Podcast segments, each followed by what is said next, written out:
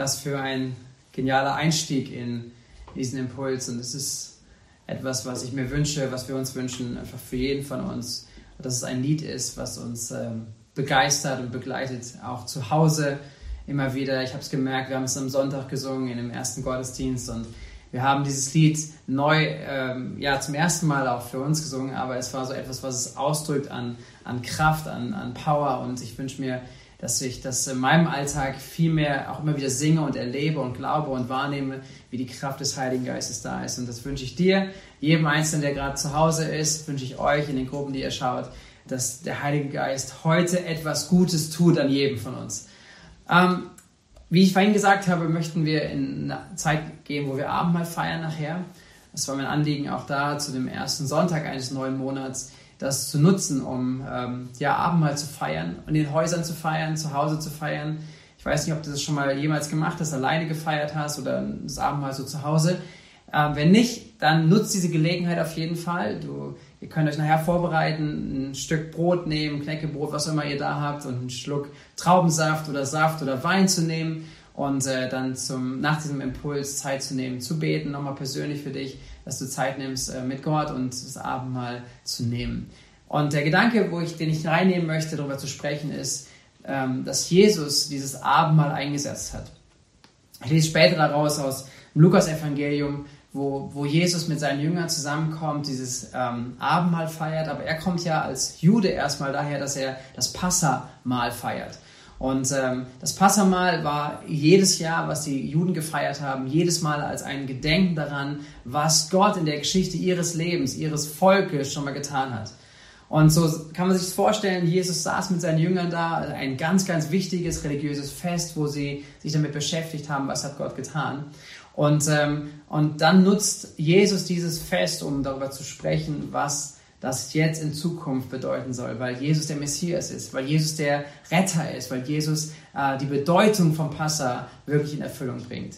Und ähm, wenn, wir, wenn wir uns das vorstellen, die Situation mit den Jüngern und mit Jesus, dann möchte ich uns gerne mit hineinnehmen, was sie als damals getan haben. Da gibt es ganz viele äh, Bilder auch, wie das Passamal gefeiert wird. Das ist genial. Da gibt es verschiedene Kräuter, es gibt verschiedene Kelche, es gibt verschiedenes, was sie äh, dort gehabt haben. Und es war so eine Art, wenn wir, wir, wir sprechen äh, Weihnachten von einem Krippenspiel, ja, wo viele Leute beteiligt sind und, die Weihnachtsgeschichte nachspielen. So ungefähr kann man sich vorstellen, wenn das Passamal gefeiert wurde. Es wurde in Familien gefeiert und es war wie ein, ein, ein Schauspiel. Es war wie ein, ein Symbolik, ganz viele Kleinigkeiten, die etwas von der Geschichte wiedergeben sollten. Und ähm, worum geht es in dem Passa? Passa geht es darum, dass ähm, in der Geschichte von Volk Israel, dass das Volk Israel in Sklaverei gelebt hat. Die Bibel sagt uns, 400, über 400 Jahre war das ganze Volk versklavt ähm, unter dem Pharao, unter dem ägyptischen Reich. Und ähm, Gott kam, weil er ihnen verheißen hatte, vorher schon, sie sollen nicht dort sein, ihnen gehört ein anderes Land. Und Gott kam durch Mose, hat zu Mose gesprochen und sagt, Mose, hey, ich möchte mein Volk befreien. Sie sind jetzt jahrelang unter der Sklaverei gewesen. Und Sklaverei ist kein Kinderspiel. Sklaverei war, war wirklich eine Folter. Es war, die Freiheit ist beraubt. Sie gehören einem anderen. Sie gehören Menschen. Das, wozu nicht ihre Bestimmung ist, als Menschen, wozu keiner auf dieser Welt eigentlich leben sollte, als Sklave irgendwo zu leben. So, aber das ist das, was Volk Israel erlebt hat. Und zwar über Generationen und Generationen, über 400 Jahre lang. Und das war eine Mentalität. Und man kann davon ausgehen, dass sie sich irgendwann auch ein bisschen dran gewöhnt haben. So ist halt unser Leben. Und wir sind alle in Sklaverei geboren, unsere Kinder werden in Sklaverei geboren und das ist ihr Lebenssetting. Und da kommt jetzt Gott zu diesem Zeitpunkt, er gebraucht Mose und Mose zum, zum Pharao zu schicken, dass Pharao, ähm, dass Pharao die Nachricht bekommt, Gott möchte, dass dieses Volk frei wird. Und äh, viele von euch kennen die Geschichte und selbst wenn du nicht Christ bist oder nicht viel damit zu tun hast, diese Geschichte von den Plagen ist vielen bekannt. Irgendwie Gott sagt, doch, lass es ziehen. Und, ähm, und Gott stellt sich ihm vor, dem Pharao gerade, dem Pharao vor, als Gott, der lebendig ist. Und der Pharao mit seinen Göttern, mit seinen auch okkulten Mächten äh, sagt, ach, das, äh, da gehe ich nicht drauf ein. Und ähm, dann kommt die erste Plage und der Pharao kriegt es mit, dass die Kraft Gottes da ist. Aber er lässt das Volk nicht ziehen. Und so kommen Plage nach Plage nach Plage. Und äh, neun Plagen schon am Stück sind passiert. Und irgendwo ist der Pharao immer noch da, sagt, nö, ich lasse mich nicht davon auf Gott ein. Ich erkenne nicht Gott als meinen Herrn. Ich erkenne nicht an, dass diese Plagen mein, mein, mein Wesen verändern oder mich zu Umdenken bringen. Und dann steht Mose wieder vorm Pharao und sagt ihm, du hast jetzt immer wieder nicht gehört. Und Gott sagt, er wird eine nächste Plage schicken, die zehnte Plage. Und diese Plage wird schlimmer sein als alles andere, was es bis jetzt gab. Aber diese Plage wird dazu führen, dass jedes erstgeborene Leben sterben wird. Ähm, war Gott jetzt gegen Menschen? Ist Gott gegen Menschen? Das kommt ja sofort in unseren Sinn, wenn, wenn Gott sowas an, andeutet oder sowas. Nein, nein, Gott war fürs Leben. Gott war für Freiheit. Gott hat gesagt, er möchte als der Befreier des Volkes Israels kommen. Und er hat immer wieder versucht, mit dem Pharao zu sprechen. Immer wieder den Pharao dazu aufzufordern, dass er sein Volk freilässt. Dass er das, dass, dass er das Volk Israel gehen lässt. Aber der Pharao hat sich immer wieder dagegen gestellt. Er hat Entscheidungen getroffen gegen Gott. Und dann sagt Gott ihm, deine Entscheidungen werden Konsequenz haben. Nämlich in dieser Nacht, sagt, sagt, lässt er durch Mose sagen, in dieser Nacht wird jedes Erstgeborene sterben. Und dann wird ein Wehe und Wehklagen da sein und dann äh, wird wahrscheinlich, werdet ihr das Volk gehen lassen. Gott sagt es schon durch Mose. Und dann geht Mose zum Volk Israel und sagt ihnen, das wird kommen. Das wird auf uns zukommen. In 2. Mose 12 ist das beschrieben. Und wenn du es nachlesen möchtest, mach das gerne zu Hause. 2. Mose 11, 12 und das Kapitel 13 geht genau darum, über dieses Passamal, was, was Jesus später feiert und das ist der Ursprung, wo es entsteht. Und dort heißt es 2. Mose 12, der Herr gab Mose und Aaron in Ägypten folgende Anweisung.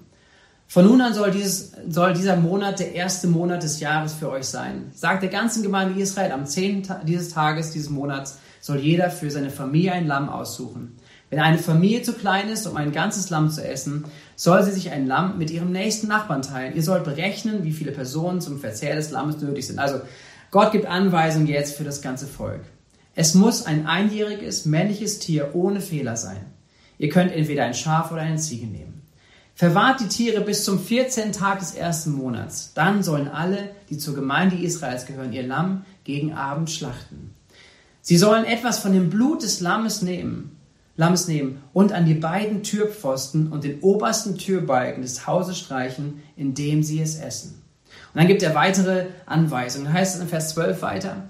In dieser Nacht will ich durch Ägypten gehen und alle erstgeborenen Söhne und alle erstgeborenen männliche Tiere töten. Ich will aber, ich will alle Götter Ägyptens richten, denn ich bin der Herr, sagt Gott. Vers 13. Das Blut soll ein Zeichen sein an den Häusern, in denen ihr seid.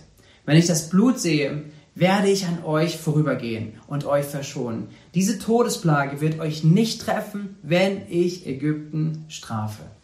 So, Gott macht nochmal deutlich hier, niemand muss sterben. Niemand muss sterben. Niemand soll sterben. Sondern Gott ist gekommen, um erstens das Volk Israel zu befreien und sogar das Volk Ägypten äh, in Ruhe zu lassen. Aber der Pharao hat sich immer wieder gegen Gott gestellt und sagt, jetzt kommt Gott hinein und sagt, es wird etwas kommen. Es ist eine, eine, eine Realität, die auf sie zukommt. Und jeder soll jetzt hören. Und das ganze Volk Israel hört auf Mose, hört, was Mose sagt, nämlich, okay, wir, wir, wir schlachten abends ein, ein, ein, ein Lamm oder ein Ziegenbock, ein einjähriges Tier, fehlerlos, makellos. Es gehört Gott, es soll Gott geopfert werden. Und mit diesem Blut gehen wir zu unserer Tür und streichen das um unseren Türpfosten herum äh, da dran. Vielleicht ein komisches Bild für dich. Aber was es bedeutet ist, was Gott ihnen sagt, überall, wo er ein Haus so vorfindet, dort wird diese Plage vorbeigehen. Da wird nichts passieren.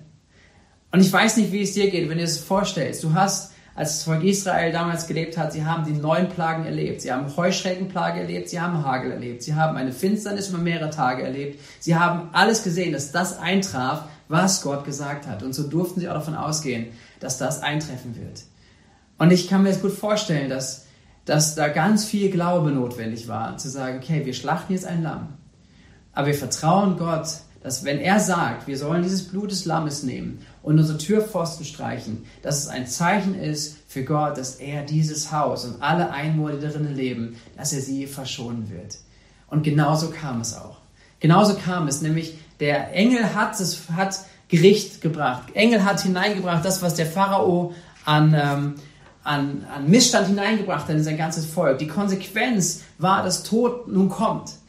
Aber überall da, wo Menschen ähm, Gott vertraut haben und dieses Opfer ihm gebracht haben und ihre, ihre Häuser markiert haben mit diesem Blut, da ist der Engel vorbeigegangen. Und daran erinnern sich jetzt Jahr für Jahr in dieser Passafeier, erinnern sich die Juden dran. Nämlich, dass Gott ein riesengroßer Gott ist, der, der, der gegen Sklaverei ist, der das Volk befreien wollte. Gott, der reinkommt, um zu befreien. Und der auch sagt, wenn ich euch befreie, ich gebe euch einen Ort, wo Schutz ist. Ich gebe euch diesen Raum. Wenn ihr da drinne seid, da ist Schutz, da ist Heil. Und dieses gesamte Passafest erinnert immer wieder daran, wie Gott ist. Dass er befreit und dass er einen Schutz gibt, dass er rettet, dass er Rettung gibt und auch Heil, einen Ort von Heil gibt.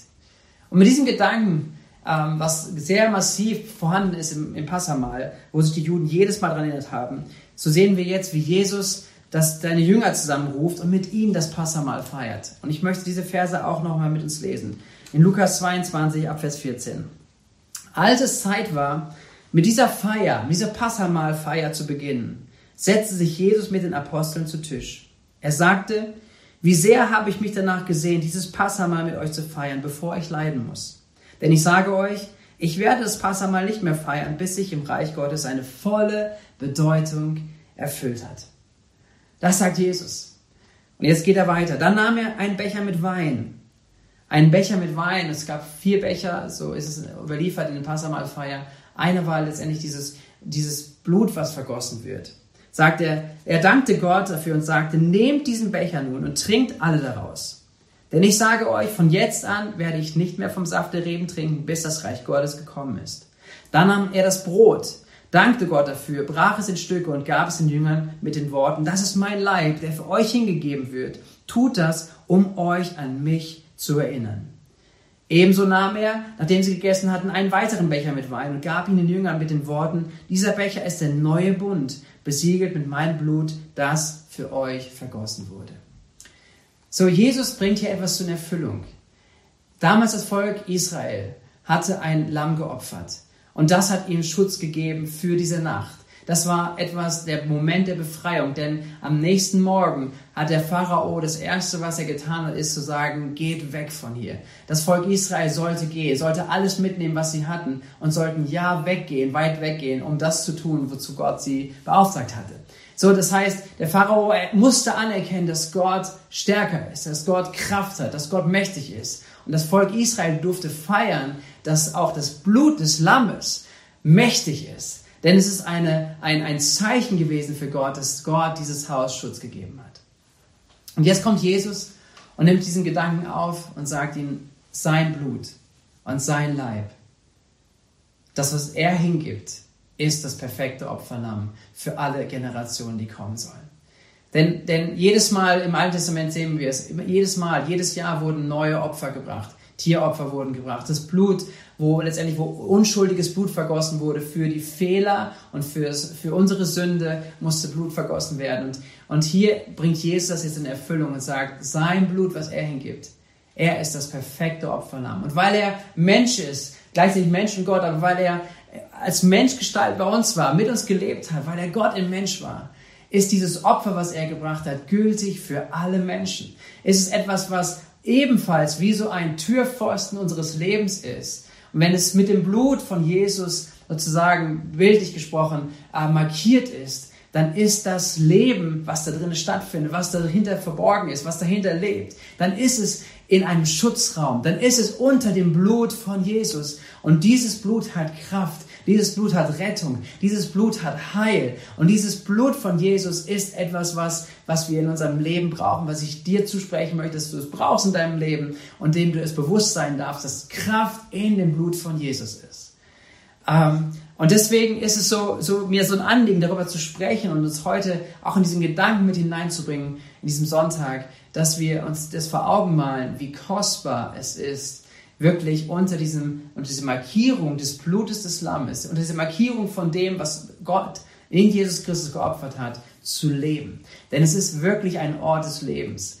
Und wie wir sehen im Volk Israel, das Volk Israel wurde an diesem Tag befreit. Sie erlebten, dass sie rauskamen aus Ägypten und dann wurden sie mit Gott, waren sie mit Gott unterwegs und Gott lehrte sie. Sie wurden, sie waren eng in Beziehung mit ihm und das ist genau, was Gott mit uns möchte. Er möchte uns nicht nur befreien, sondern er möchte uns wirklich heilen. Er möchte uns erneuern. Er möchte wirklich Freiheit in unser Leben hineinbringen, auch in dem, was wir mitbringen.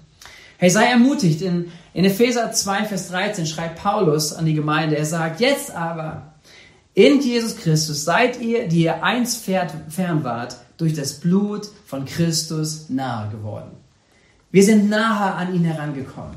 Wir sind in seinem Haus, unter seinem, unter seine, wir gehören zu seiner Familie. Wir gehören dazu. Und egal was manche Lügen in deinen Gedanken dir immer wieder mal erzählen, dass du nicht ausreichst, ja, wenn du unter dieser Markierung des Blutes des Lammes bist, dann gehörst du dazu, dann bist du ihm nahe gekommen, weil das ist das, was rettet. Nicht deine Werke, nicht was wir Gutes tun oder was wir Schlechtes tun, kann uns retten vor ihm, sondern allein das, was Jesus getan hat. Und stell dir das vor, in diesem Haus zu sitzen, wie damals die Volk Israel.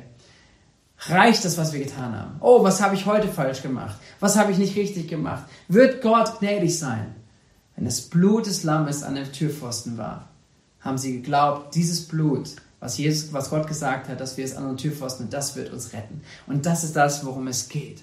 1. Petrus 1, Vers 19 heißt es, er, nämlich Jesus, äh, Gott bezahlte für euch mit dem kostbaren Blut von Jesus Christus, der rein und ohne Sünde zum Opferlamm Gottes war. Das Lamm wird erfüllt mit Jesus. Das erste Opferlamm, Passamal, kommt zur Erfüllung, als Jesus stirbt am Kreuz von Golgatha. Und ich möchte dich ermutigen, ich möchte uns ermutigen, dass wir uns immer dessen bewusst sind, wie viel Kraft in diesem Werk von Jesus liegt. Zwei Gedanken, ganz konkret. Durch das Opfer von Jesus vor fast 2000 Jahren bist du gerettet. Wenn du es annimmst für dein Leben und sagst, okay, das, ist, das gilt mir, ich möchte es annehmen, ich brauche diese Vergebung, ich brauche diesen Schutzraum, in dem ich mein Leben lebe, dann sagt dir die Bibel, dann bist du gerettet.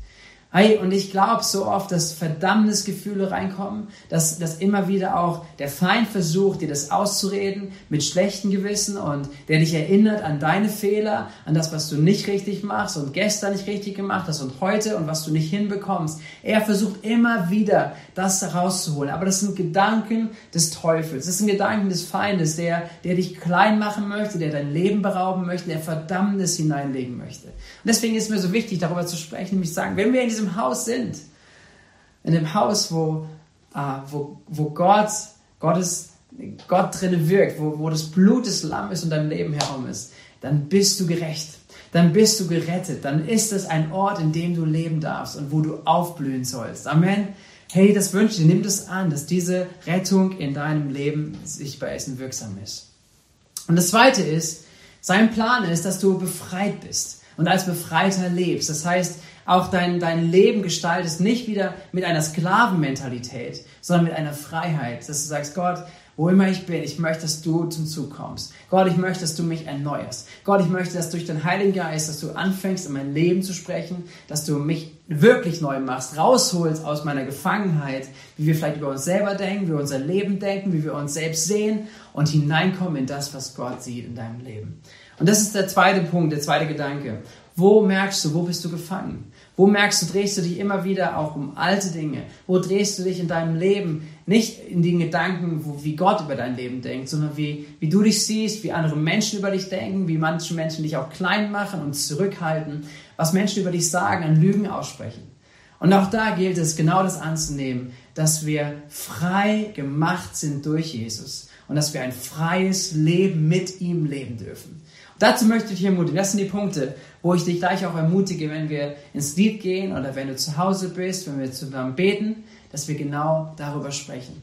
Dass du, dass du dir Zeit nimmst, das Gott zu bringen. Vielleicht deine Verdammnisgefühle, dass du Gott bringst, auch äh, deine, deine Gedanken, wo du unfrei bist und dass du weißt, dass das Kraft in dem Blut des Lammes ist. Hey, bist du dabei? Verstehst du das, was ich sage, was ich sagen möchte? Die Kraft des Blutes sollst du anwenden.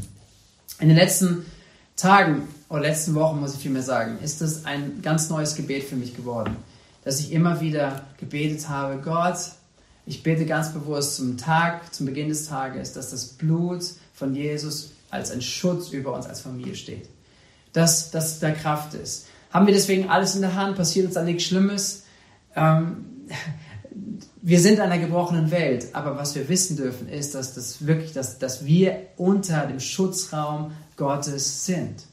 Und wenn uns Dinge dort passieren, dann dürfen wir genauso auch da wissen, dass Gott mit uns ist, dass Gott um uns herum ist, dass Gott echt bei dir und bei uns ist. Und diese Wahrheit, die wünsche ich dir und wünsche ich mir, dass sie in unserem Innersten tief ist. Ich lade dich ein, bete viel, viel mehr, dass die Kraft, die im Blut ist von Jesus, sie über dein Leben Auswirkungen hat. Dass da Kraft ist zur Veränderung, Kraft ist zum Heil, Kraft ist zur Rettung, Kraft für, zum Schutz für, für Familien, für Angehörige. Und dass wir uns dessen bewusst werden, ganz, ganz neu, auch zu diesem heutigen Sonntag. Hey, ich möchte jetzt bitten, dass das Team nochmal in ein Lied geht, uns mit hineinnimmt. Wir singen ein Lied gemeinsam und ähm, dann beten wir noch und dann geht ins Abendmahl, habt eine gute Zeit gemeinsam.